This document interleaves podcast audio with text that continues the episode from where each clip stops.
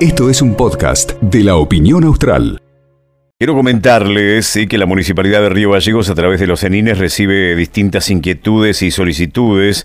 Una de ellas fue la de los vecinos y vecinos del barrio René Favaloro, ubicado en las afueras de la ciudad. Los habitantes del sector pidieron el zanjeo para que se pueda extender la red de gas. Mm, sería realmente espectacular y si se puede hacer antes del invierno, mucho mejor todavía, más allá de que estamos ahí a un pasito nada más de arrancar con el invierno 2020. Vamos a saludarlo al diputado Eloy Echazú, el legislador por el municipio de, de Río Gallegos, que además sabemos que ha sido designado como vicepresidente del bloque del Partido Justicialista en los últimos días. ¿Cómo está, diputado? Buenas tardes, ¿cómo va? Buenas tardes, Ángel, para vos y para toda la audiencia. Ajá. Eh, es así, ahora designado como vicepresidente del bloque mayoritario en la legislatura. Sí, así es, así. Estoy secundando y acompañando a la diputada Rocío García, que quedó como titular del bloque.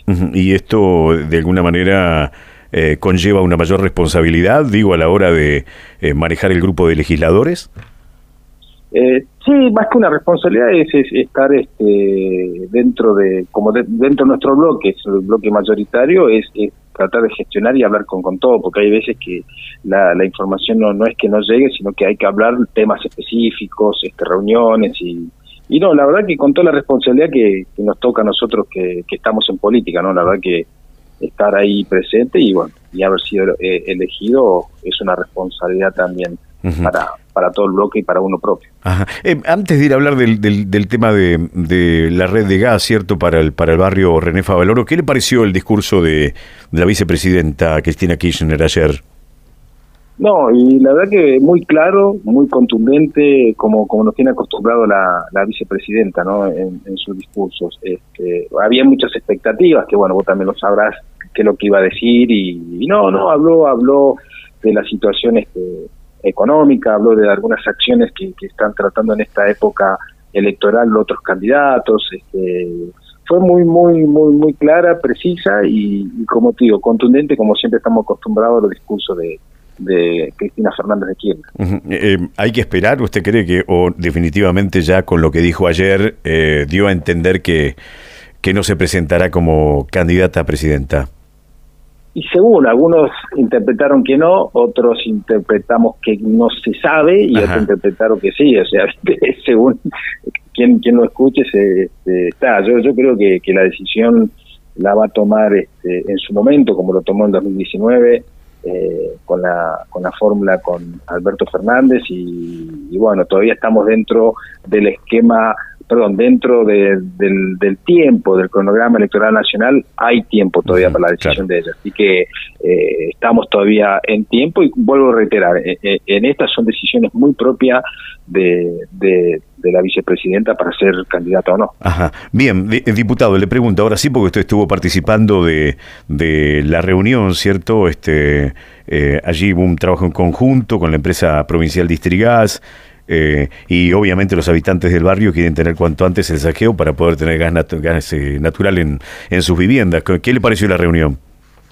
No, no, no, bien, bien, esto ya se venía trabajando, como bien lo adelantaste vos, desde los CENINES, eh, en este caso del CENIN, pero en todos los CENINES están trabajando con, con, las, con las necesidades y, problemáticas que tiene cada sector.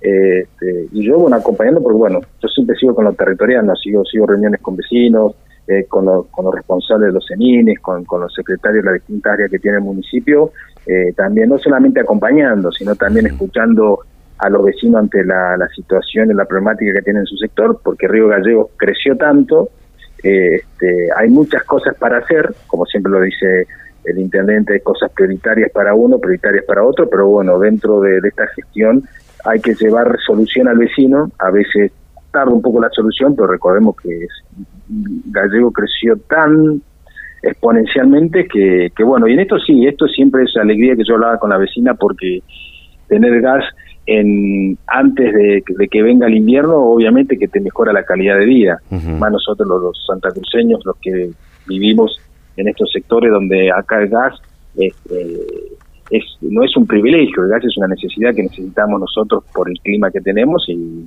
y bueno, y acompañando, con, te digo que estas tratativas se hicieron por, por el CENIN y yo venía hablando con la jefa del CENIN, este, cómo iban avanzando con, con Distrigas y bueno, así que acompañando justo ya la apertura del trabajo del municipio con Distrigas y bueno, y, contento con todos los vecinos, porque habían muchos vecinos que eran favorecidos con esa, con esa tirada de, red y, y estar, acompañar ahí, como siempre decimos nosotros, con el municipio presente. Ajá. ¿Y se llegará, digo, por los tiempos antes del invierno a, conectar a la gente al servicio de gas? Mira, ahí esta era una tirada para un sector de, del barrio. Eh, en ese sector del Favaloro eh, hay distintas manzanas que no tienen este, la red de gas todavía.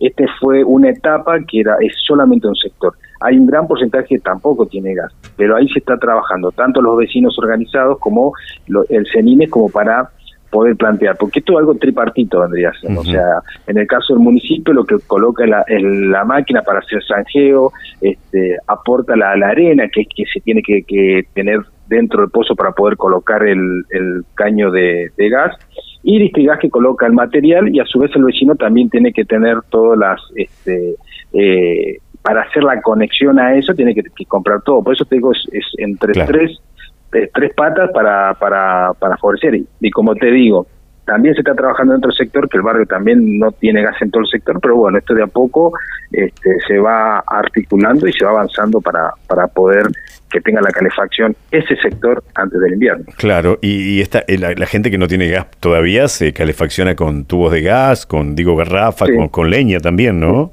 Eh, sí, no, en ese sector eh, este, eh, la mayoría está con, con tubo de gas, este, son pocos los sectores por, por, por, o sea, por la idiosincrasia de ese lugar. Eh, avanzó mucho el Favaloro, avanzó, hay este, mucha gente que, que está construyendo, otros que ya están viviendo.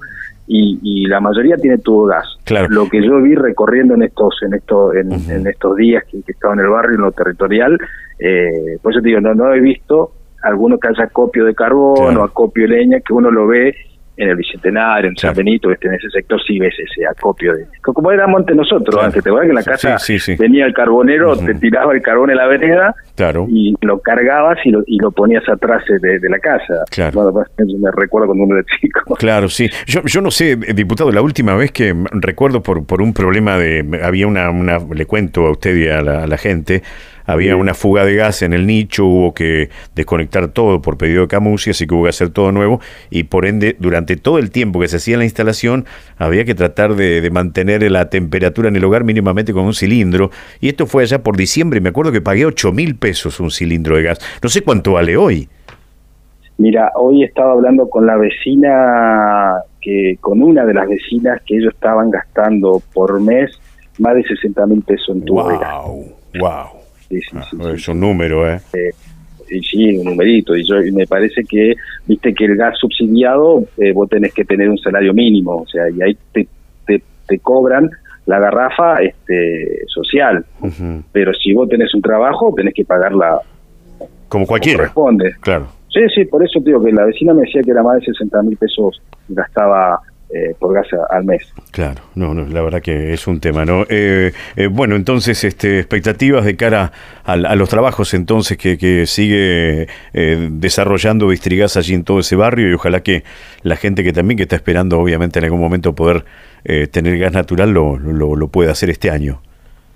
Sí, sí, en ese sector Favaloro y también, este, bueno, este, ya, también se está copiando, se, se está se está trayendo carbón, eh, y leña para el otro sector, para, para lo que tenemos sobre la calle 38, para abastecer al, al, a la vecindad del, del Bicentenario 1, 2, 3, 4. Estuvimos en el Bicentenario 4 también la semana pasada con la municipalidad, donde se con las máquinas se hizo la apertura de calles. Eh, ahí también hablamos con esos vecinos que están viviendo en el Bicentenario 4, por esto lo justo me estás preguntando vos, el acopio de para la calefacción, que, que en ese sector sí están usando eh, carbón, eh, pero bueno, o sea, tratar de, como siempre dice el intendente, tratar de, traer las soluciones y bueno, y él como, como gestor de la intendencia, este, como yo decía, ya está llegando el acopio de, carbón como para que cuando llegue el invierno ya los vecinos y las vecinas tengan la calefacción para en sus hogares. Claro, permanece en vigencia, ¿cierto? Ese convenio que habían hecho ustedes con la empresa carbonífera para, eh, por ejemplo, que, que la empresa pudiera traer a Río Gallegos antes del invierno eh, una cantidad importante de carbón. Sí, sí, eso sí, eso se, se, se, prevé, ya arrancando en marzo empezar a hacer los pedidos, porque bueno, la, este, la empresa este, eh, al, ser intervenido tiene que tener los procesos y también si tiene la cantidad de carbón, porque a veces eh, la calidad es la misma, pero a veces tenés la carbonilla, que vendría a ser el carboncito chiquito, que vos lo metés y se, no te dura nada, y después tenés la piedra de carbón, que es lo que más te calefacciona, ¿no? Este, bueno, la idea es eso, de que, pero esto ya del año pasado se, se está se está trabajando de que se que traigan buen carbón como para poder calefaccionar este, a los vecinos y también en, como hicimos una vez como me acuerdo con el intendente que, fuimos a buscar como no había mucha producción de carbón hace unos años atrás que fuimos a con un convenio que teníamos con el municipio de, los antiguos que, que, trajimos leña de los antiguos o sea siempre se está moviendo. Pablo en ese sentido él gestiona se mueve y como ahora está en Buenos Aires gestionó el tema de, de las cudacas para, para Río Gallo la verdad que que hay que estar ahí como siempre sea, casi tiene que trabajar para poder dar soluciones. Gracias, diputado, por su tiempo. No, Ángel, por favor, un gusto hablar con vos y bueno, que tengas buena tarde y un saludo a toda la audiencia. Un abrazo, saludos. Eh. El legislador por el municipio de Río Gallegos, Eloy Chazú, hablaba con nosotros. Esto fue un podcast de la opinión austral.